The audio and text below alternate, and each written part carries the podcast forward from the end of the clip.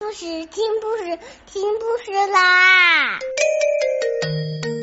重要的事情说三遍，小屁哒啦啦，明天见！快来听故事吧！Hello everyone, today we'll continue to read Paddington, Chapter Three. Paddington turns detective.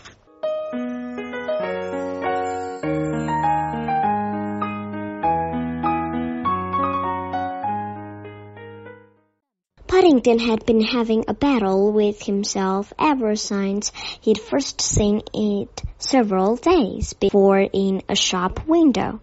Although seven pounds seemed an awful lot of money to pay for anything, especially when you only get one pound a week pocket money. Paddington felt very pleased within himself as he emptied the contents onto the floor. There was a long black bird, some dark glasses, a police whistle, several bottles of chemicals marked handle with care, which Paddington hurriedly put back on the box, a fingerprint bag, a small bottle of invisible ink, and a book instruction. It seemed a very good disguise outfit. Paddington tried writing his name on the lid of the box with the invisible ink and he couldn't see it at all. Then he tested the fingerprint pad with his paw and blew several blasts on the police whistle under the bedclothes. He rather wished he'd thought of doing it the other way round as a lot of the ink came off on the sheets, which was going to be difficult to explain. But he liked the bird best of all. It had two pieces of wire for fitting over the ears, and when he turned and suddenly caught sight of himself in the mirror. It quite made him jump. With his hat on and an old raincoat of Jonathan's, which Mrs. Brown had put out for the jumble sale, he could hardly recognize himself after studying the effect in the mirror from all possible angles.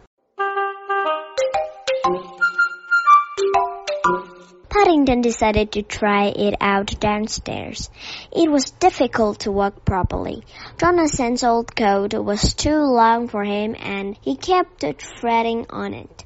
Apart from that, his ears didn't seem to fit the bird as well as he would have liked, so that he had to hang on to it with one paw while he went backwards down the stairs, holding on to the banisters with the other paw. He was so intent on what he was doing that he didn't hear Mrs. Bird coming up until she was right on top of him.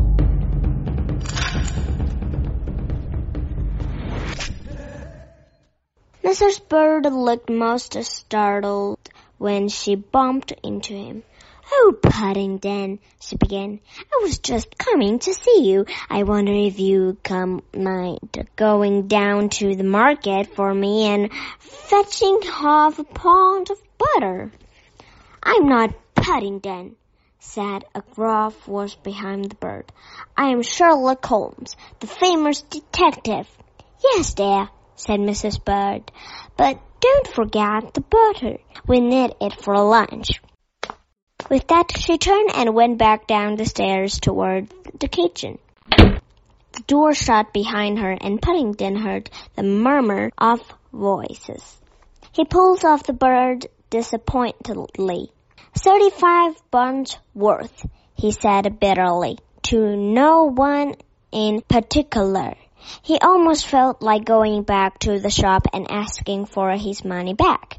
Thirty-five bonds for thirty-five bonds, and it had taken him a long time to save that much money.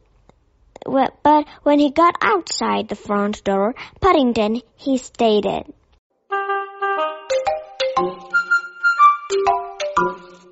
It seemed such a pity to waste his excuse, and even if Mrs. Bird had seen through it. Mr. Briggs, the foreman at the building site, might not. Paddington decided to have one more try. He might even pick up some more clues. By the time he arrived at the new house, he was feeling much more pleased with himself. Out of the corner of his eye, he had noticed quite a number of people staring at him as he passed. And when he'd look at them over the top of his glasses, several of them had hurriedly crossed to the other side of the road. He crept along outside the house until he heard voices. They seemed to be coming from a, an open window on the first floor and he distinctly recognized Mr. Briggs' voice among them. There was a ladder propped against the wall and Paddington clambered up the rungs until his head was level with the window. Still. Then he carefully peered over the edge.